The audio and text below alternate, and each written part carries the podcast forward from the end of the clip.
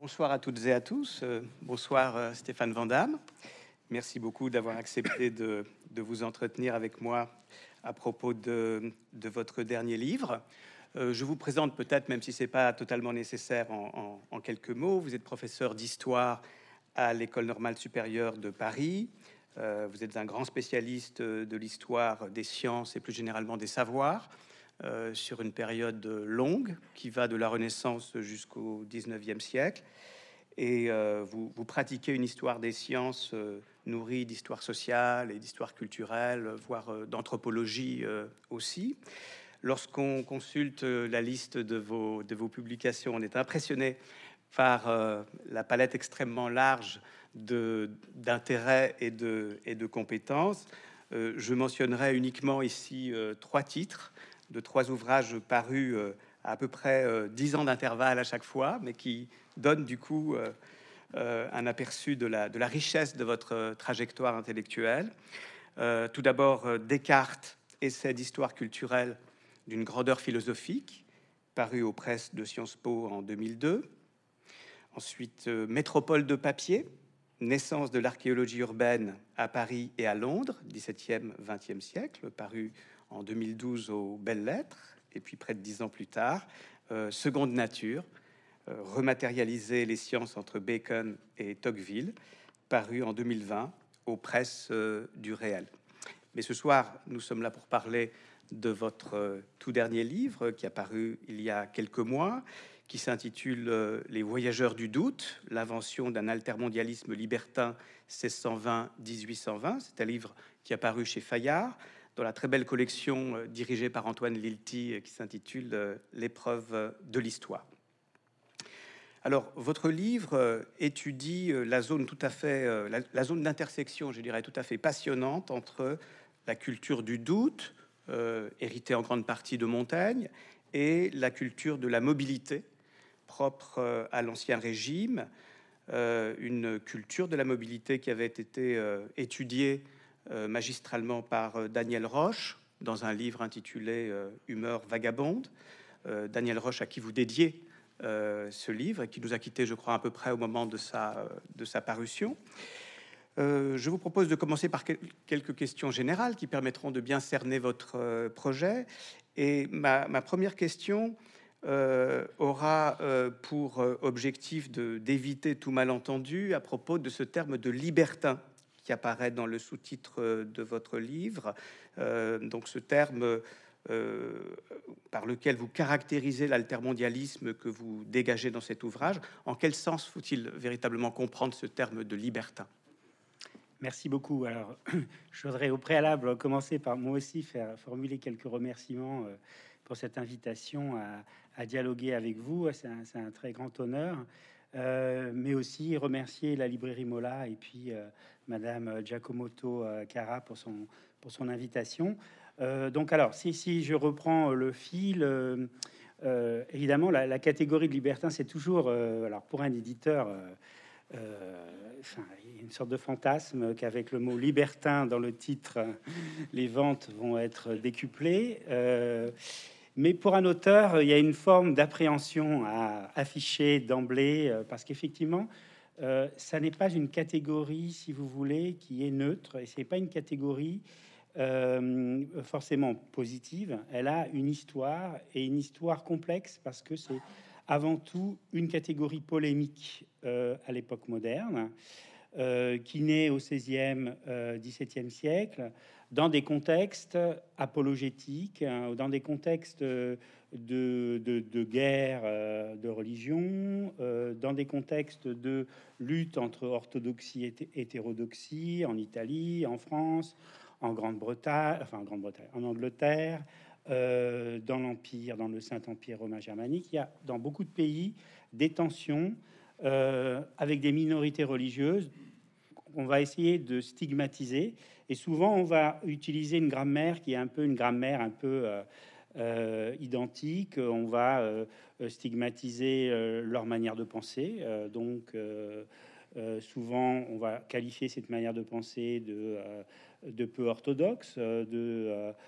donc, on va essayer d'utiliser justement un certain nombre de stigmates Ça peut être aussi le qualificatif de débauché, de déniaisé, etc. Donc, on a du mal à faire de cette catégorie une catégorie positive. On peut pas dire du libertin qui serait comme le charpentier ou euh, je sais pas, le, comédien, c'est ni une profession, ni une catégorie euh, euh, dont on peut se revendiquer. Aucun des libertins dont je parle ne se sont dit un jour je suis libertin, voilà ma, carte de visite. Et le deuxième, la deuxième chose qui est intéressante à noter sur cette catégorie, c'est que ça a bien été étudié par, depuis plusieurs décennies par l'historiographie, c'est que c'est une, une, plus une posture, si vous voulez, qu'une identité sociale. Ça veut dire que dans certaines circonstances, dans certaines situations, on peut adopter ce, manteau, se draper hein, d'une certaine manière du vêtement de libertin, souvent dans des cercles choisis, dans des cercles restreints, etc. Euh, on peut adopter cette posture. Voilà. Euh, il va sans dire que donc donc c'est une posture qui est mobile, volatile. Euh, c'est pas vraiment ce qu'on peut. alors de manière un peu euh, étrange, euh, euh, peut-être trompeuse, une historiographie classique que j'aime par ailleurs, celle d'Antoine Adam, de René Pintard, donc entre dans l'entre-deux-guerres. Hein. C'est une historiographie française très littéraire d'abord, mais très très très ouverte aussi à la philosophie moderne. Euh, ont essayé un petit peu de et voulaient effectivement cerner un peu plus le, phénomène, et donc l'ont eu, ont eu tendance un peu à le réifier hein, derrière cette catégorie de libertin érudit. Alors, ils ont d'abord fait une séparation. Nous, ça nous intéresse pas trop le libertinage sexuel, le, ce qu'on appelait le libertinage de mœurs, etc. Donc ça, on va le mettre de côté. Par contre, nous, on est des savants, donc ce qui nous intéresse, c'est effectivement plutôt un certain rapport à la nature, un certain rapport philosophique, etc. Donc voilà. Donc euh, c'est difficile en fait de définir le terme comme vous pouvez le voir, en tout cas rapidement. Mais il faut retenir que c'est plutôt euh, une catégorie polémique. Hein. Souvent, on a dit inventée par les ennemis des libertins, euh, que sont un certain nombre de religieux, dont on reparlera sans doute des jésuites, mais aussi des magistrats, hein, qui non seulement lutte contre les sorcières, euh, mais aussi euh, contre les débauchés, avec cette peur de la contamination en fait. Hein, de cette, ce sont des gens qui euh, représentent une menace, la menace de saper l'ordre moral et politique. Voilà. Et c'est surtout parce qu'ils vont avoir, ils sont dans la proximité de grands aristocrates, que la menace se fait de plus en plus pressante. Parce que vous comprenez bien que tant qu'ils restent dans l'univers des tavernes, bon, finalement, c'est pas euh, aussi grave. Euh, à partir du moment où on les repère à la cour, dans l'entourage, euh, voilà, quand on dit que Gaston d'Orléans, le frère du roi Louis XIII, serait libertin, etc. Là, on commence un peu à paniquer hein, dans le milieu, dans la société cléricale, et on commence effectivement, avec les magistrats, à resserrer le contrôle. Merci beaucoup pour ces précisions. Euh, venons-en maintenant peut-être à la notion d'altermondialisme, euh, qui est une notion évidemment euh, extérieure à la période étudiée et que vous y importez à des fins heuristiques. Pour que l'on puisse parler d'altermondialisme, il faut qu'il y ait une mondialisation effective ou à tout le moins projetée, fantasmée. Et vous dites bien que l'une des caractéristiques communes aux voyageurs que vous étudiez est, je vous cite, la critique du globalisme français de leur temps. La critique du globalisme français de leur temps. Alors, en quoi consiste exactement ce, globalisme ou cette mondialisation à la française euh, au XVIIe ou au XVIIIe siècle? Alors, en fait, euh, c'est vrai que le, point de départ, moi je suis historien, il faut, déjà avoir ça en tête, parce que euh, depuis une vingtaine d'années, on est agité dans le, le monde des historiens professionnels par tous ces débats autour euh, de l'histoire mondiale. Hein, peut-être que vous avez vu passer euh, il y a quelques années le livre de Patrick Boucheron, Histoire mondiale de la France. Voilà, un peu partout, euh, en Italie, en Allemagne, dans les pays anglophones, on a les mêmes soucis de sortir de ce qu'on appelait un paradigme plutôt national, hein, une historiographie vraiment fondée sur un paradigme national, donc l'histoire de France, voilà, une sorte d'ethnocentrisme. Et, et, donc cette histoire globale s'est imposée un peu comme un grand récit, en fait, très universaliste, mais en même temps assez plat, d'une certaine manière, où on a l'air de neutraliser d'une certaine manière les, différents projets politiques, économiques, religieux, culturels. Et il m'a semblé important, justement, en regardant le cas français, euh, d'y regarder à deux fois. Alors, ce que, moi j'appelle le globalisme français, si on retourne à l'époque moderne, on pourrait le trouver sous l'expression de monarchie universelle, qui est un projet qui apparaît sous le règne de Louis XIV de manière explicite mais qui en fait est une vieille idée euh, des Européens euh, qu'on retrouve déjà avec les Portugais à la fin du XVe euh, siècle, puis ensuite avec les Espagnols hein, sous le règne de Philippe II à la fin du XVIe siècle. Et donc l'idée, c'est que voilà, on va nous, les grandes monarchies chrétiennes, hein, vont essayer d'imposer une universalisation chrétienne du monde. Et donc les Français, euh, bah, les Français sont évidemment toujours un peu en retard hein, euh, euh, par rapport à leurs voisins et en particulier par rapport aux Ibériques, mais aussi par rapport aux Provinces-Unies, hein, aux, Hollandais, dans cette entreprise. Donc il y a un effet de rattrapage quand Colbert arrive au pouvoir.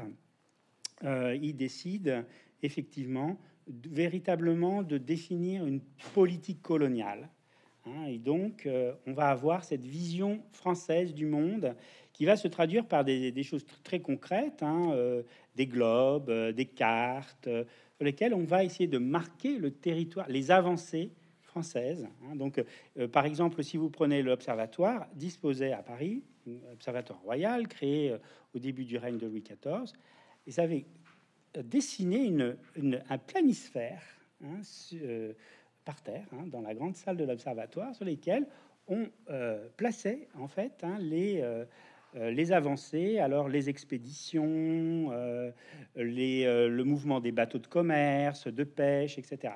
L'idée, c'était vraiment de montrer au roi, hein, lors de ses visites à l'observatoire, voilà l'avancée, l'avancée de ce globalisme français. donc là, c'est pour dire l'histoire globale, c'est pas quelque chose qui est qui n'a pas de point de vue, si vous voulez. Hein. Il y a des perspectives, il y a des intérêts, il y a des enjeux, et surtout, c'est une compétition hein, euh, très claire entre différentes grandes nations. Alors, moi, je, je, suis qu'européaniste, donc je parle des nations européennes, mais évidemment, il y a les Chinois, euh, il y a l'Empire moghol, donc indien, etc., etc. Il y a des Japonais. Voilà, le monde est fait, en fait, de multiples projets euh, de globalisation. Merci. Euh, l'un des, apports majeurs de votre livre est de, montrer que la critique de ce globalisme français, ou tout aussi bien d'ailleurs de l'universalisme catholique, euh, n'est pas ou n'est pas seulement le fait de savants de cabinet. cette critique, elle provient en grande partie du terrain, d'un certain nombre d'expériences de dépaysement, de décentrement, celles de vos voyageurs du doute précisément. comment explique expliquez-vous que l'on se soit peut-être montré euh, assez peu attentif jusqu'à présent à, cet aspect des choses, à ce qu'on pourrait appeler euh, une sorte de scepticisme de plein vent? Oui, ça c'est effectivement euh, un, très bon constat. quand on regarde 20 ans ou 30 ans en arrière, quand il y a eu une, sorte de renouveau des études sur le libertinage dans les années 90, il y a eu des revues savantes, des équipes de recherche, euh, voilà. Aussi toute une génération de jeunes euh, chercheurs euh, en philosophie, en littérature. essentiellement, il y a très peu d'historiens en fait dans ce mouvement. Eh bien, chacun a été pris en fait dans une historiographie nationale. donc, les Italiens travaillaient beaucoup sur les archives de l'Inquisition, les Français avec un historien, enfin un philosophe comme Jean-Pierre Cavaillé, par exemple. voilà, ce sont entrepris comme ça, un peu avec euh, aussi une sorte de ferveur un peu positiviste. On va euh, révéler un continent oublié. Hein. Et c'est vraiment euh, l'envers du grand siècle. Enfin, il y a eu toute cette, toute cette entreprise. Mais finalement, on s'est rendu compte que ça, ça, restait finalement des études de cas assez situées Or, quand on regarde les affaires de libertinage au XVIIe siècle, euh, ce qui est frappant, c'est de voir que euh, ce qu'on stigmatise souvent, c'est la circulation. J'ai dit la contamination. Euh, ça, c'est le point de vue des autorités. quand on suit ces libertins, bah, ils sont soit en fuite, soit en exil, soit ils sont bannis. donc, on voit bien que la mobilité, elle est au cœur, je dirais presque, de l'anthropologie libertine. Hein. Elle est vraiment dans la pratique du libertinage ça définit une grande partie de cette posture hein, dont je parlais tout à l'heure. Si vous prenez Cyrano de Bergerac, vous voyez que voilà, la, question du voyage, elle est euh, intrinsèquement liée à sa, vision du libertinage. Donc ça, c'est un premier point. Euh, voilà. Si on reste même au cœur de l'Europe, il y a un jeu d'échelle qu'il faut désormais établir. Ne pas rester confiné à des études euh, nationales, peut-être essayer justement de prendre mieux en compte des phénomènes de circulation. Euh, donc Jean-Pierre Cavaillé, par exemple, militait dans un article qui s'appelait Libérer le libertinage euh, pour passer à l'échelle européenne, par exemple. Et ça, je pense qu'effectivement, c'est un mouvement intéressant. Mais euh, il y a un, mouvement encore plus récent et qui nous vient un peu alors, de vos travaux, mais aussi de travaux de, de, chercheurs ou de chercheuses américaines, qui parce qu'ils sont des situations postcoloniales aussi, se sont dit, mais quand même, voilà, il y a des libertins, bon, on y reviendra peut-être un peu plus tard, mais il y a des libertins en Nouvelle-France, euh, il y a des libertins dans les Antilles, il y a des affaires de libertinage, etc. Est-ce qu'il ne faudrait pas aussi s'intéresser Alors, en relisant nos classiques, en particulier par exemple le jésuite François Garras, on se rend compte qu'effectivement, ça n'avait pas tellement intéressé la critique. Voilà, euh, Louise Godard de Donville, des gens qui sont vraiment qui ont passé leur vie euh, thèse d'État euh, sur plusieurs années, voire dizaines d'années, sur ces, sur ces sources, ben, finalement, il y avait une sorte de point aveugle d'invisibilisation de cette question coloniale. Or, le libertin, pour Garas, il a un territoire, alors c'est un nomade, c'est une figure errante, etc., mais il a souvent pour refuge ces espaces coloniaux. Euh, donc voilà, bon, moi je suis un peu parti en fait de, ces hypothèses en disant, ben, peut-être faut-il faire une enquête un peu plus systématique euh, en prenant au sérieux ces sources et euh, en prenant au sérieux la question de la mobilité. Alors c'est vrai que je suis un élève de Daniel Roche. Alors évidemment, euh, voilà, il y avait ce, côté aussi paradigme de la mobilité. Daniel Roche, il a un petit chapitre dans lequel il évoque la motte leveillère. Voilà, certains de ces libertins érudits qui ont écrit des traités sur le voyage. Et donc moi, je, bon, voilà, je me suis dit, je vais, je vais compléter. Voilà, ça va être ma mission. Je vais sur ce chapitre-là, je vais compléter Daniel Roche. Et euh, voilà, c'était un peu un hommage. Et c'est aussi pour ça que je lui ai dédié le livre, parce que bon, voilà, une filiation. Alors, je vous propose qu'on s'intéresse maintenant aux, différents champs du savoir euh, dans lesquels se déploie euh, cette, cette pensée critique et subversive des voyageurs du doute. vous en identifiez trois en fonction desquels votre livre s'organise. Hein. C'est le fond la structuration même de, de votre livre qui est euh, commandé par, euh, par ce triptyque. Euh, pourriez-vous peut-être les, caractériser globalement avant que nous n'entrions ensuite dans le détail de, quelques exemples choisis? Oui, volontiers. Alors, si vous voulez, comme je l'ai dit, l'idée était de travailler sur la mobilité libertine, en fait. Tout au début, c'était vraiment ça et même de faire un petit livre sur la géographie des libertins. Voilà, c'était vraiment. Euh, je me suis dit, voilà, ça c'est bien, c'est bien cadré, c'est bien ciblé.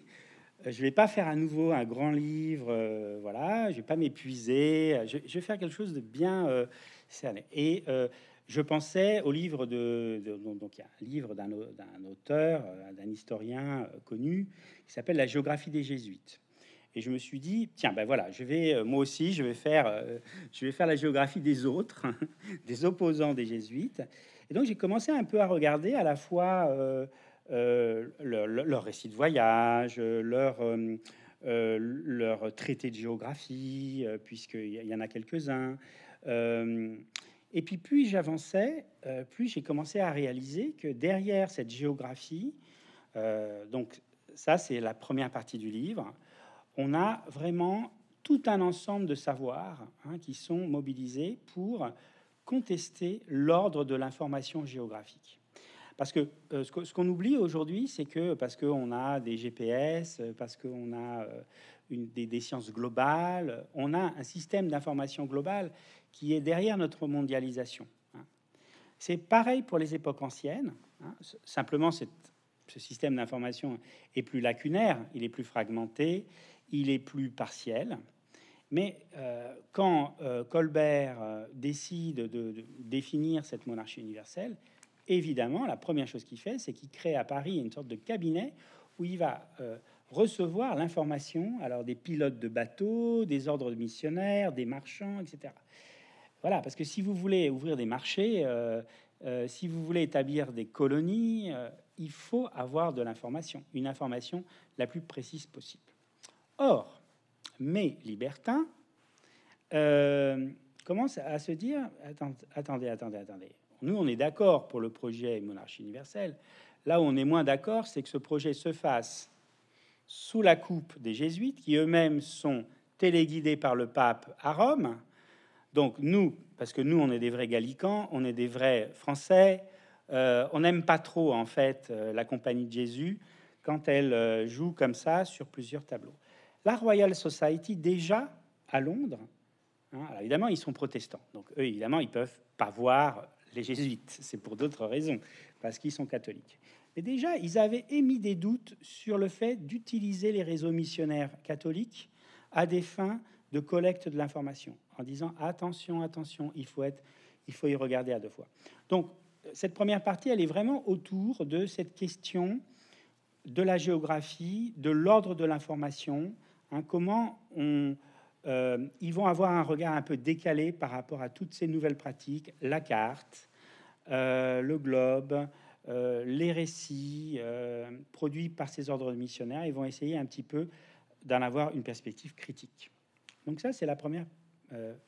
puis je me suis rendu compte que ben, ça couvrait qu'une partie en fait de la question, et en particulier que, puisque je m'intéressais au savoir euh, produit par ces, libertins ou à ces sciences, euh, il fallait peut-être aussi essayer de mieux caractériser la dimension naturaliste de ces savoirs.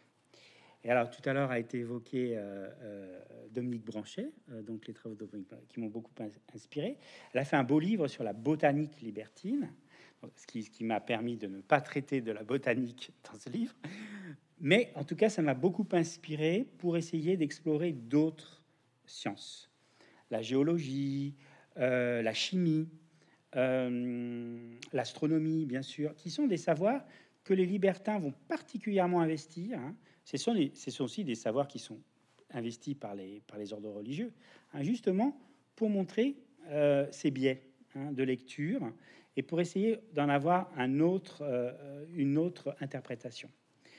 Euh, dans ce cadre-là, effectivement, euh, ils ont aussi une vision euh, très mercantiliste hein, de, cette globalisation, et en particulier la question des ressources naturelles hein, est un des éléments lequel ils veulent apporter leur réflexion. Voilà.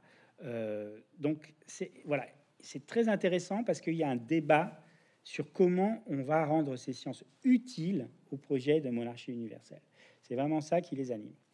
Et puis, euh, dans la seconde moitié du XVIIIe siècle, tout d'un coup, on, réalise que, euh, eh bien, euh, il n'y a pas que les savoirs naturalistes, il y a aussi le développement de toute une curiosité qui est portée par ces, par ces savants sceptiques qui deviennent matérialistes. Voilà, il y a plusieurs types de libertinage. Voilà, il va y avoir un libertinage plus sceptique, un libertinage plus matérialiste dans la seconde moitié du XVIIIe siècle. Euh, et eux, ils vont avoir une approche plus matérielle, plus attentive à la culture matérielle des sociétés, des civilisations non européennes. Et en particulier, donc, euh, certains d'entre eux vont se faire ce qu'on dirait aujourd'hui archéologues. Voilà. On disait à l'époque antiquaire. Et donc, euh, ils vont aller en Italie, ils vont aller au Moyen-Orient, ils vont aller en Inde hein, pour faire l'archéologie des sites euh, de, ces, euh, civilisations, avec un regard qui est vraiment, là encore, très particulier, hein, puisque si on prend le cas de l'Inde, évidemment, les jésuites étaient déjà en Inde. Hein. les jésuites avaient déjà commençait à cultiver un, intérêt pour les antiquités. Mais qu'est-ce qui intéressait les, le regard antiquaire jésuite? C'était pas les antiquités hindoues, c'était surtout les anciennes, euh, euh, euh, le primitivisme chrétien, c'est-à-dire en fait les sectes chrétiennes venant de l'Éthiopie qui s'étaient installées dans la péninsule indienne. Donc c'est très intéressant parce qu'ils ont une archéologie qui est une archéologie chrétienne. Or, mes libertins, mes voyageurs du doute, ça, ils supportent pas. Hein. Il faut quand même réhabiliter la grandeur de l'Inde. Ils sont animés quand même par cette, ce souci, cette attention aux autres. Alors, il faut pas être naïf, c'est pas un altermondialisme d'extrême gauche, parce que c'est plutôt des gens qui sont plutôt très élitistes. Hein, euh, c'est plutôt des aristocrates. Ce qu'ils aiment, c'est plutôt les chefs indiens, les empereurs euh, moghols, que euh, la plèbe. Hein. ils, ont, ils ont même des mots assez durs, hein, parfois avec voilà sur, sur les sociétés qu'ils visitent. Mais voilà, ils ont quand même cette attention. il, faut, il, faut, il faut vraiment vous replacer dans l'esprit de l'ancien régime. bien sûr, voilà, on est dans des sociétés qui sont inégalitaires. Hein, donc euh, euh, tout euh, est informé par ça. Hein, le regard, même je sais qu'on a essayé de transformer récemment le baron de la Hontan, qui est un des, de ces voyageurs du doute, en, comment, en promoteur d'une société égalitaire.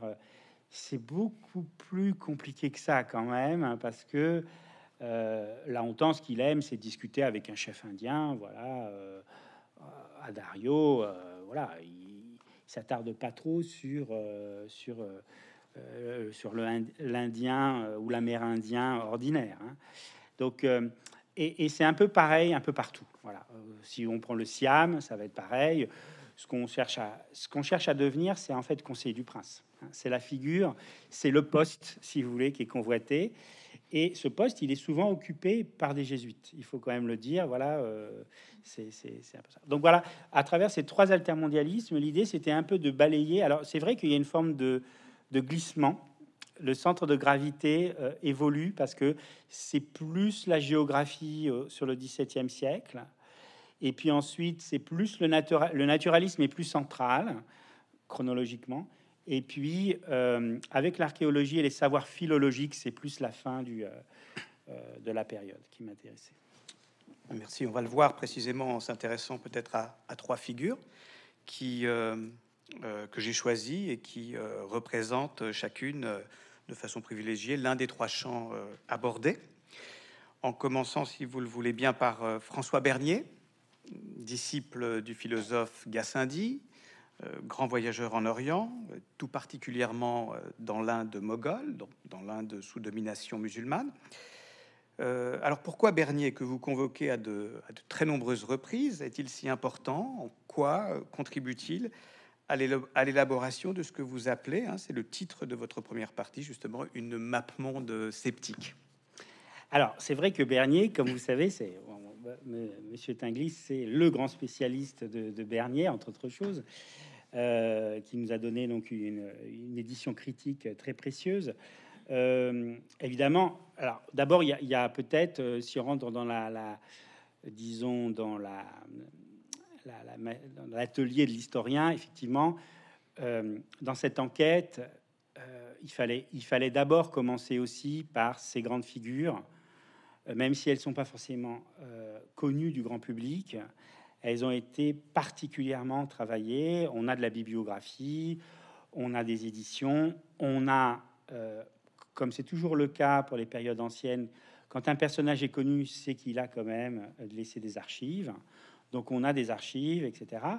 Euh, il y a une densité. Il y a une densité de l'information qui fait que, avec certains personnages, euh, Lamotte Leveillère, Fontenelle, bah, vous allez avoir, euh, vous allez avoir de quoi faire. Hein. Vous allez avoir de quoi, euh, euh, disons, travailler. Donc ça, c'est la première, la première élément de réponse. Évidemment, si on revient à Bernier, Bernier, c'est un personnage charismatique parce qu'il a produit évidemment ce récit de voyage qui, est un drôle de récit quand même, hein, qui est voilà, là on entre peut-être, vous, pourrez, vous pourrez me corriger ou, ajouter, on entre aussi dans un autre élément dont j'ai pas parlé jusqu'à présent, c'est qu'on a affaire à des auteurs. On a affaire à des gens qui, qui, écrivent, qui ont des pratiques d'écriture, qui ont des stratégies d'écriture, euh, qui écrivent euh, avec euh, des destinataires multiples et variés.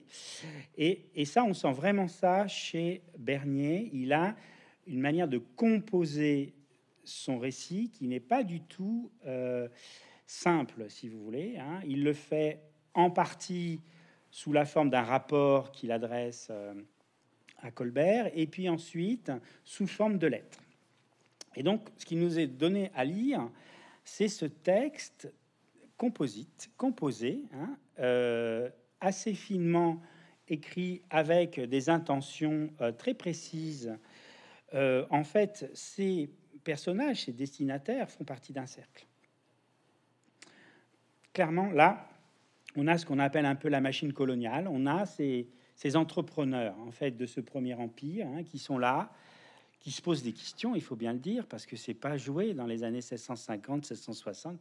Qu'est-ce qu'on va faire avec cette idée de se de projeter la France en dehors de l'Europe? Est-ce que c'est une bonne idée, etc. On n'a pas encore de réseau consulaire, on n'a pas encore euh, d'ambassade, euh, voilà.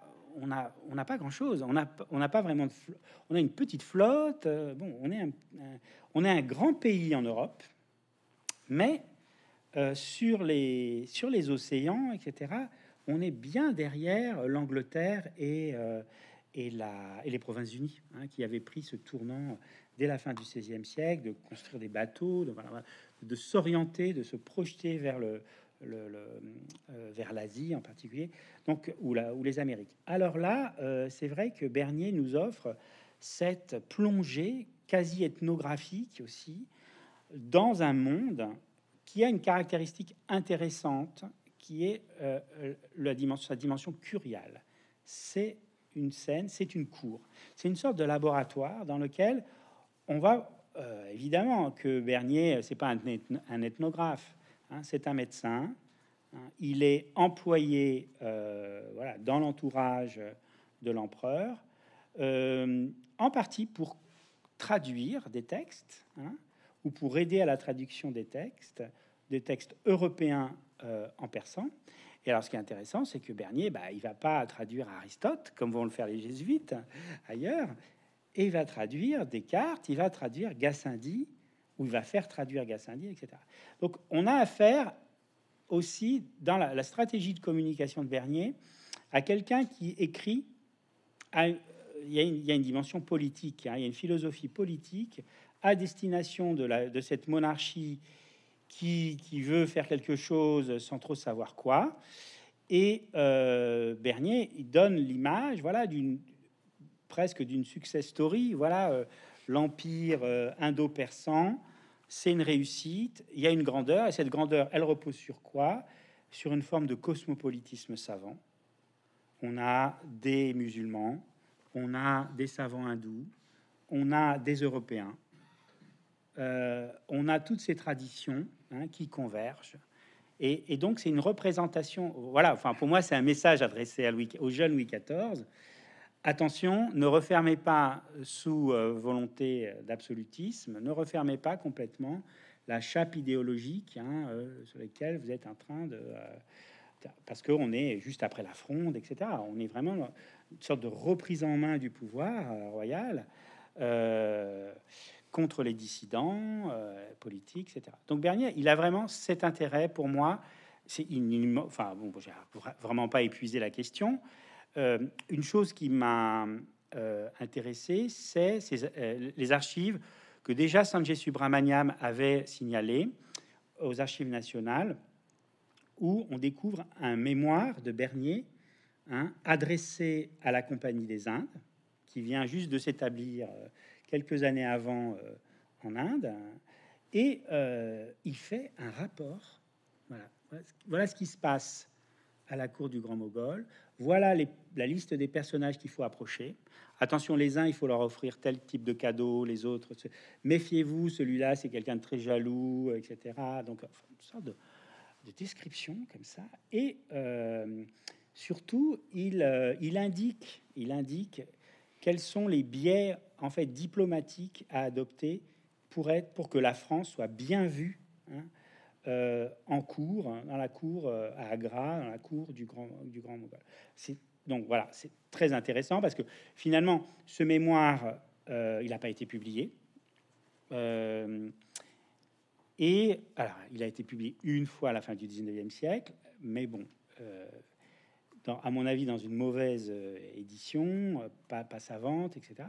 Et c'est vraiment un travail, euh, c'est vraiment un texte très intéressant parce que là, on découvre un autre Bernier, d'une certaine manière, le moins savant, mais plus, plus proche des intérêts français, voilà, de ses intérêts commerciaux français et diplomatiques. Voilà, homme de pouvoir, en fait.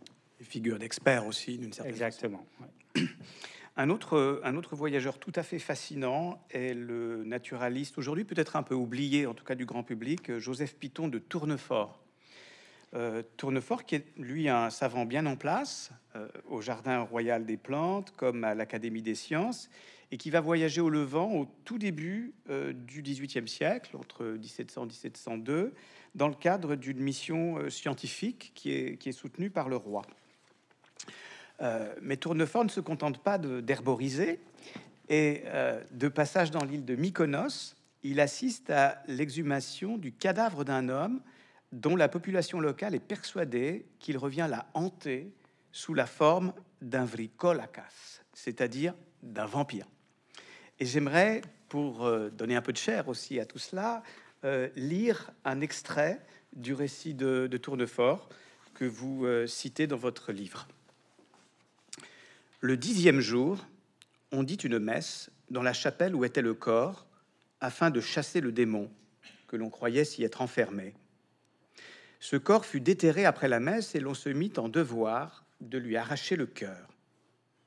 Le boucher de la ville, assez vieux et fort maladroit, commença par ouvrir le ventre au lieu de la poitrine. Il fouilla longtemps dans les entrailles sans y trouver ce qu'il cherchait. Enfin, quelqu'un l'avertit qu'il fallait percer le diaphragme. Le cœur fut arraché avec l'admiration de tous les assistants. Le cadavre, cependant, puait si fort qu'on fut obligé de brûler de l'encens. Mais la fumée, confondue avec les exhalaisons de cette charogne, ne fit qu'en augmenter la puanteur et commença à déchauffer la cervelle de ces pauvres gens. Leur imagination, frappée du spectacle, se remplit de visions on s'avisa de dire qu'il sortait une fumée épaisse de ce corps. Nous n'osions pas dire que c'était celle de l'encens. On ne criait que Vroukolakás dans la chapelle et dans la place qui est au devant. C'est le nom qu'on donne à ces prétendus revenants. Le bruit se répandait dans les rues comme par mugissement, et ce nom semblait être fait pour ébranler la voûte de la chapelle. Plusieurs des assistants assuraient que le sang de ce malheureux était bien vermeil. Le boucher jurait que le corps était encore tout chaud, d'où l'on concluait que, le mort avait grand tort de n'être pas bien mort, ou pour mieux dire, de s'être laissé ranimer par le diable. C'est là, précisément, l'idée qu'ils ont d'un Vroukolakás. On faisait alors retentir ce nom de manière étonnante. Alors, est-ce que vous pourriez peut-être commenter cette description et nous dire ce qui s'y joue et peut-être plus généralement en quoi les, épidémies de vampirisme euh, dont vous parlez et dont sont témoins les, voyageurs produisent euh, des effets épistémologiques ou autres euh, au sein de, l'Europe savante Alors, Piton de Tournefort, c'est un naturaliste. Hein. donc, lui, c'est un médecin. il a l'habitude, bah, il est là pour faire des inventaires naturalistes. Hein. donc, toute sa description, elle appartient à un genre qu'on appelait à l'époque moderne le genre de l'historia, de l'histoire, l'histoire naturelle. Hein, et qui était un genre qui était plutôt tourné vers euh, l'étude euh, des singularités. Hein. Euh, et ça s'opposait, donc on, opposait traditionnellement depuis l'Antiquité Historia à Scientia, qui était plutôt le, savoir des généralités. Hein. Donc là, on est typiquement pour moi dans, au cœur de l'épistémologie, si on veut dire employer un, grand mot, de ces libertins. Euh, parce que euh, voilà, ils ont une, philosophie qui est euh, une pensée par cas. Hein, typiquement, on va utiliser une anecdote qui fait sens. Qui fait sens pourquoi Pour dénoncer quoi? Pour dénoncer les superstitions, bien sûr. Ça, c'est quand même un thème qui est régulièrement attaché à la pratique libertine. Il faut déniaiser. Hein. Il faut désabuser les opinions euh, en montrant, donc en révélant. Euh, donc là, on a vraiment ce dispositif du dévoilement à travers une scène qui est à la fois comique, parce que le rire libertin, c'est vraiment essentiel. Parce que bon, bah, tout ce que j'ai dit était très sérieux, on peut donner l'impression que. Mais en fait, on rit beaucoup en travaillant sur les libertins, parce qu'ils ont ce sens de l'humour euh, très particulier. Un peu ironique, etc., un peu décalé. Et là, on voit bien que on met à distance deux choses. Alors, la religion des orthodoxes, hein, qui est évidemment pour les jésuites une religion de superstitieux, hein, parce que bah, voilà, justement à cause du schisme, hein, ce sont des arriérés en fait. Ils n'ont pas, suivi euh, le bon, euh, le bon train. Euh, et puis donc là, on se moque. Vous voyez, le, récit en fait est comme une poupée russe en fait. On, on, voit que à un second degré, on se moque des récits que font les jésuites des croyances populaires hein, sur ces îles grecques. Hein. Et puis, il y a quelque chose de très... Donc, il y a tous ces détails anatomiques hein, qui mobilisent les sens, la sensibilité euh, de l'autopsie, qui est fondamentale dans les savoirs libertins, à l'odorat, etc. Tout, euh, le oui-dire aussi, évidemment, euh, qui est très important. Donc, là, on voit bien que comment, en fait, cette épistémologie, elle, elle se fond dans des savoirs spécifiques. Là, en l'occurrence, c'est la médecine. Mais ça peut être le savoir du magistrat. Euh, dans d'autres cas, ça peut vraiment être quelque chose de beaucoup plus juridique. Dans d'autres cas, bon, comme je l'ai dit, ça peut être sur euh, des éléments euh, qui tournent autour des chimies orientales, voilà, des savoirs géologiques, etc. On voit bien comment là, alors ce qui est intéressant autour de cette, de ce cas tournefort, c'est la naturalisation d'une certaine manière du regard libertin. Euh, chez Bernier, il est beaucoup plus culturel, même si, même si Bernier est, euh, est, un médecin. Euh, là, on voit bien comment ce qui compte, c'est de faire une histoire naturelle des superstitions, qui est un, qui est un, projet aussi qui, est, qui, a qui a les faveurs de beaucoup de savants au tournant des 17e et 18e siècles, pour sortir justement de, la chasse aux sorcières, du surnaturel, etc. On va en faire euh, une approche scientifique. Alors, ce qui est intéressant, c'est que est-ce qu'il croyait aux vampires ou pas? Ouais, on descend encore plus dans les. Euh, ce qui est intéressant dans le cas de l'île de Mykonos, hein, c'est que c'est la frontière de, de, civilisation entre l'Empire ottoman hein, et la Méditerranée, on va dire chrétienne, en l'occurrence orthodoxe. Euh, et ce, vampire, à un moment donné, on va, on va quand même se, on va, se demander s'il n'est pas turc quand même. Hein, vous voyez? Et alors, euh, dans tous les cas de vampirisme qu'on a pu étudier en Europe euh, du début du XVIIe siècle au milieu du XVIIIe euh, siècle, on a effectivement cette frontière religieuse qui apparaît. Que ça soit dans l'Europe des Habsbourg, l'Europe balkanique, hein, frontière voilà, euh, entre musulmans, euh, espace musulman et espace catholique de reconquête en plus, on voit que ces morts vivants apparaissent. C'est la même chose pour euh, l'Italie du Sud, etc. Qui a une sorte, effectivement, on dit épidémie, voilà, de vampirisme. Évidemment, c'est un c'est, un peu exagéré, mais ce terme, c'est vraiment pour montrer que, voilà, cette croyance dans les vampires, elle est donc, elle précède, vous, l'avez bien compris, Dracula. Euh, mais en fait, euh, d'ailleurs, dans Dracula, dans l'une des dernières euh, Dracula Untold, un des derniers films de Dracula, on nous rappelle que le mythe de Dracula naît justement de parce que Dracula en fait aurait été un mercenaire à la solde de l'Empire ottoman. Donc, vous voyez, c'est une histoire qui est assez intéressante parce que c'est une, des grandes fractures de l'Europe, en fait. Et la Méditerranée, là, on voit que c'est au cœur des enjeux euh, de conquête hein, pour Louis XIV, qui se rêve en Alexandre. Hein, évidemment, il veut, il cherche partout euh, à ramener euh, un obélisque de Pompée, il veut des, collectionner des pièces à l'effigie d'Alexandre. Il y a cette obsession des, rois de France hein, pour l'Orient à ce moment-là qui, est vraiment forte. Merci beaucoup. Euh, le, troisième voyageur que j'aimerais évoquer avec vous est, un petit peu différent, un petit peu particulier, euh, car il ne s'agit pas d'un individu, mais d'un objet. Et un objet qui voyage d'Orient en Occident et qui occupe une place euh, importante dans la dernière partie de votre livre, consacré à ce que vous appelez une culture matérielle subversive, notamment aux collections de manuscrits et collections d'objets rapportés par les voyageurs antiquaires. Alors cet objet, c'est le lingam. Euh, pourriez-vous nous rappeler de quoi il s'agit et en quoi il est euh, emblématique d'une nouvelle forme de curiosité, peut-être cette fois-ci libertine dans un sens un peu plus moderne, euh, qui semble apparaître plutôt au cours de la seconde moitié du XVIIIe siècle?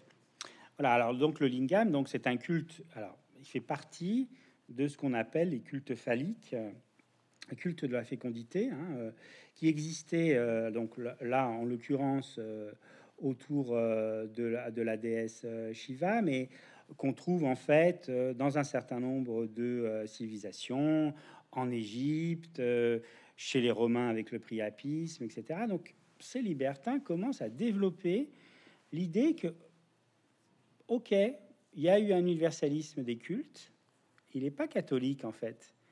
Il serait plutôt phallique ou autour alors, vous voyez, vous voyez le, côté euh, scandaleux de cette proposition, hein, qui va faire vraiment couler beaucoup d'encre et qui va permettre aussi à ces, libertins de d'avancer euh, euh, sur le terrain de la censure.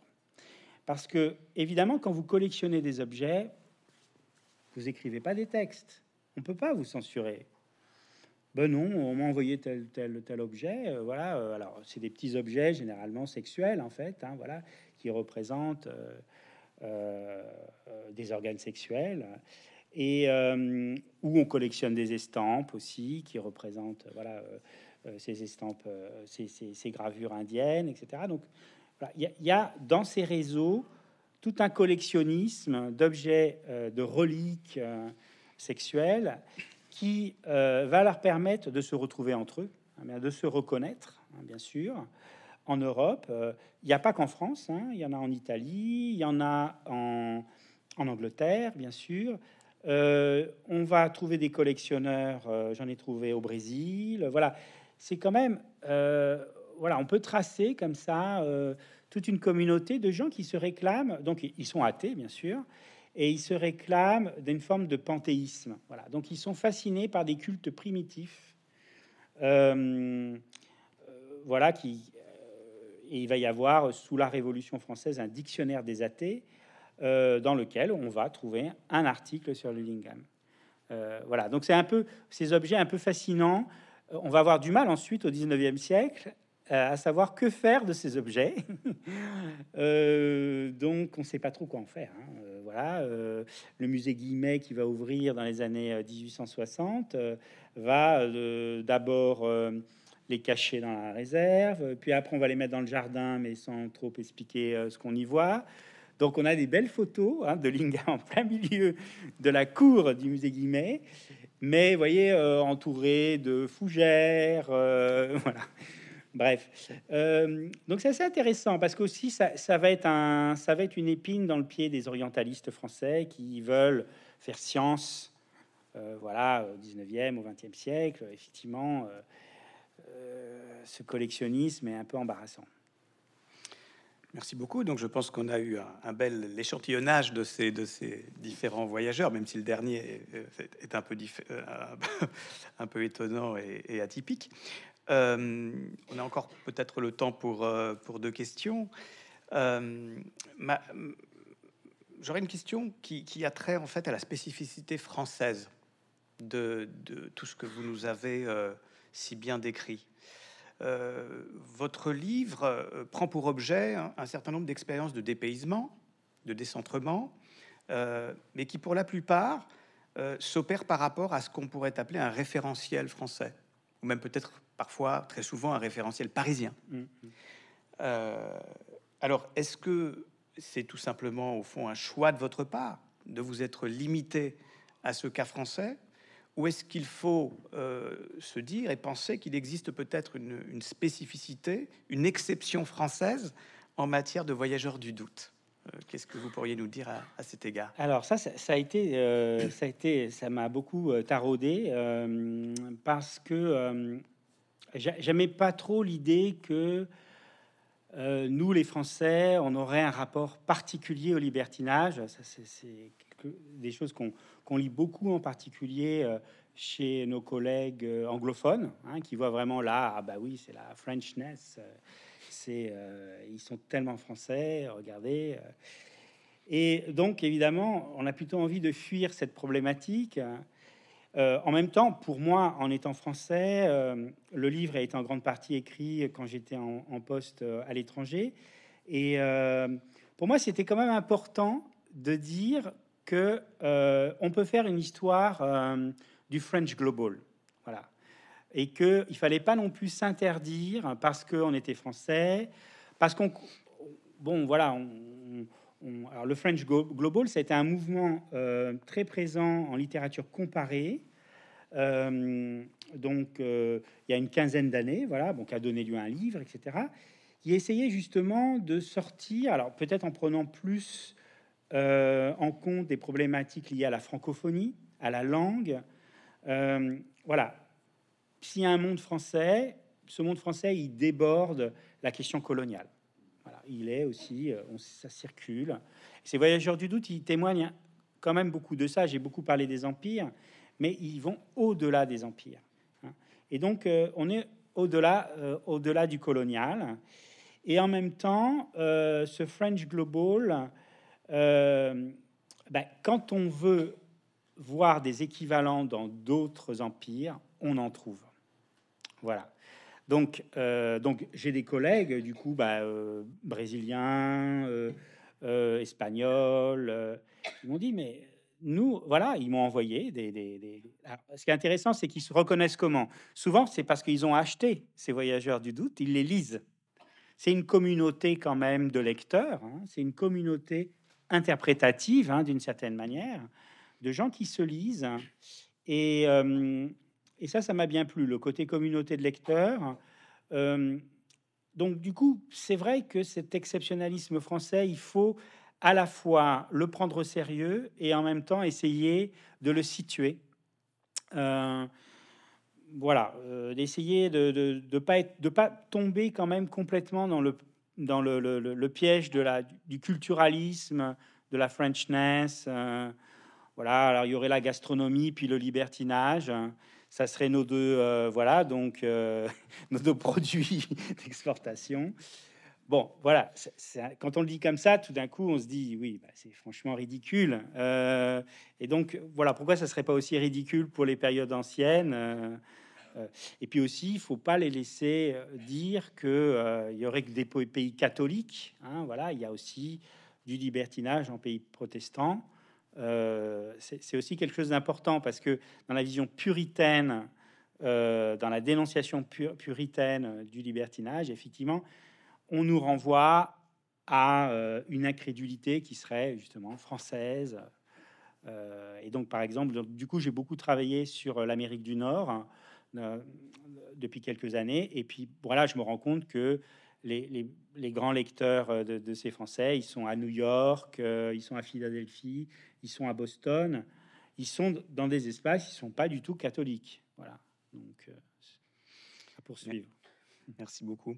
alors, je précise avant de poser ma, dernière question que nous avons essentiellement abordé avec Bernier, Tournefort, le, Levant, l'Orient, mais que dans votre livre, il est question, vous l'avez un petit peu évoqué à travers la figure de la Hontan, euh, il est question de la Nouvelle-France, euh, il est question aussi de la, Laponie de, de Régnard, euh, de, de l'Italie de, de, Sade. Donc, donc c'est ce, cet altermondialisme, il, regarde dans différentes directions, hein, il est différemment orienté. Et ma dernière question, euh, elle a trait à, Montaigne, puisque euh, cet entretien prend également place dans le, cadre du mois Montaigne. Euh, donc je, me dois un peu de vous demander quelle est l'importance de, de, Montaigne pour les auteurs que vous avez euh, étudiés? Montaigne est peut-être aussi son disciple, entre guillemets, Pierre Charon, hein, qui avait avait eu ce projet un petit peu, bizarre de, de, de, de réécrire, de mettre de l'ordre dans les essais de montagne, en fait, de les réécrire, mais de façon euh, plus ordonnée. Alors, quelles sont euh, les places respectives de Montagne et peut-être Charon euh, dans l'univers intellectuel des, voyageurs du doute alors, c'est vrai que j'ai commencé l'enquête comme un spécialiste du XVIIe siècle. Donc, c'est vrai que le XVIe siècle, quand on est historien, c'est un vrai c'est un autre monde. Voilà, c'est un autre monde documentaire, euh, c'est un autre univers culturel aussi. Euh, et donc, euh, on est assez timide quand on vient des périodes postérieures. Donc, c'est vrai que Montaigne, je me suis posé la question. Je me suis dit, bon, j'ai fait ces efforts. et puis, j'ai renoncé finalement à commencer avec Montaigne. Mais j'ai essayé de trouver des, moments dans le livre c'est la raison pour laquelle euh, je commence par Lévi-Strauss, euh, lisant Montaigne en fait, euh, pour dire effectivement cette anthropologie sceptique, elle est, elle doit beaucoup au legs, à la formule, en tout cas dans le monde français, à la, au legs intellectuel de Montaigne. Alors, ce qui est intéressant, c'est que quand on dit legs, on pourrait dire c'est les idées qui circulent, et c'est vrai, mais c'est aussi c'est vraiment un héritage quasiment matériel. Vous parliez tout à l'heure euh, de la question aussi, euh, puisqu'on est à Bordeaux, euh, de, ces filiations vraiment tangibles, quoi, de Montaigne, de Montesquieu. ici, je pense que c'est très important. on parle de, Pierre Charon, on pourrait parler de Mademoiselle de Gournay, voilà, qui est une autre, un autre jalon dans cette filiation, dans cette transmission en fait de l'héritage montagnien.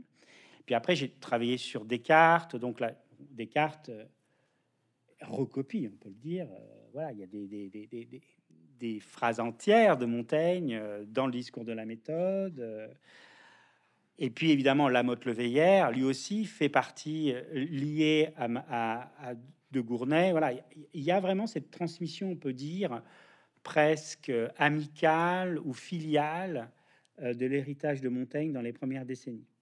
Et puis, à un second niveau, il y a un héritage intellectuel, bien sûr, dans la conceptualisation, il est certain, et c'est ça qui... C'est la manière pour identifier ces voyageurs du doute, j'ai constitué une sorte de grammaire, de répertoire de thèmes et de tropes, et euh, voilà, de, de, manière d'écrire, de figures de style, etc. Je me suis constitué mon petit euh, euh, euh, viatique, voilà, pour pouvoir ensuite, dans les archives, être capable d'identifier des, libertins, des voyageurs du doute. Et parce que j'avais pas, justement, je voulais pas partir d'une liste canonique hein, d'auteurs euh, bien sûr que je l'ai fait dans, certains cas, parce qu'il faut pas les oublier, euh, Fontenelle, Bernier, etc. Et, c'est très important euh, de, les lire. Mais je pense que c'est aussi intéressant de découvrir d'autres figures moins, moins, plus ordinaires d'une certaine manière. Et aussi avec cette idée d'une posture, ça je pense qu'on est vraiment dans la mobilité montaignienne, c'est-à-dire que on n'est pas dans un rapport purement doctrinal à la question du scepticisme, à la question du libertinage. On est dans une manière assez mobile d'endosser en fait cette posture euh, dans le cadre d'une pratique de la curiosité, d'un regard anthropologique, euh, d'une manière de concevoir les objets, de concevoir les corps, si on revient à Dominique Branchet, voilà le, regard médical. Euh, voilà, c'est une Montaigne, c'est une sorte de réservoir en fait, qui, permet à ces auteurs, picorant de ci de là dans cette boîte à outils, hein, de, de produire en fait ces savoirs. Récemment, il y a un, critique philosophe qui m'a qui m'a éreinté, voilà, le livre ne lui a pas du tout plu, et surtout, ce qui m'a étonné, c'est qu'il a dit euh, les sceptiques ne produisent pas de savoir, ils ne produisent pas de science. Point. C'est la position vraiment. Euh, je dirais, orthodoxe. Et alors pour nous, c'est un peu embêtant parce que qu'est-ce qu'on fait avec tous ces auteurs on les, on les relègue du côté euh, d'une posture euh, un peu de, de, commentateur du monde. Mais à mon avis, ils sont plus que ça. Voilà. C'est un engagement dans le monde.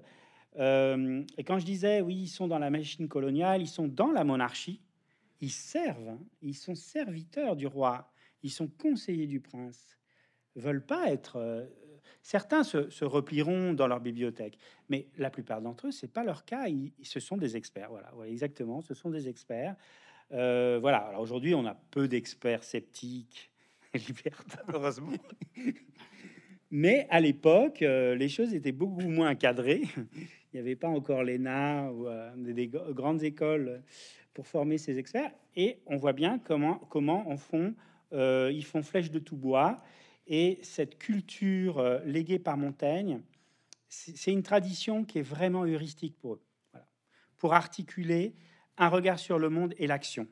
Et je pense que c'est vraiment, euh, faut pas perdre de vue l'action, voilà, chez ces, auteurs. Donc, on peut me reprocher, bien sûr, le fait de ne pas avoir fait une histoire doctrinale, mais c'est pas du tout, c'était pas du tout le projet. Moi, je suis pas philosophe. Euh, voilà, je, mais je trouverais dommage qu'on dise de ces sceptiques qui, sont euh, simplement, euh, voilà, dans une position un peu frivole par rapport, par rapport au monde, ou même une position de spectateur. Je pense que c'est beaucoup plus compliqué que ça. Merci. Un, texte qui serait intéressant d'inscrire dans cette archéologie du, voyage sceptique, euh, c'est le, journal de voyage de Montaigne. Il ne pouvait pas être connu à l'époque parce qu'il est demeuré euh, à l'état manuscrit jusqu'au XVIIIe siècle, mais que j'avais constamment à, l'esprit en lisant certaines pages de, votre texte. En tous les cas, merci beaucoup d'avoir euh, répondu de façon si passionnante et stimulante à mes questions et de nous avoir donné de, vraiment l'envie, sans aucun doute, de, de, dévorer votre livre. Merci. merci.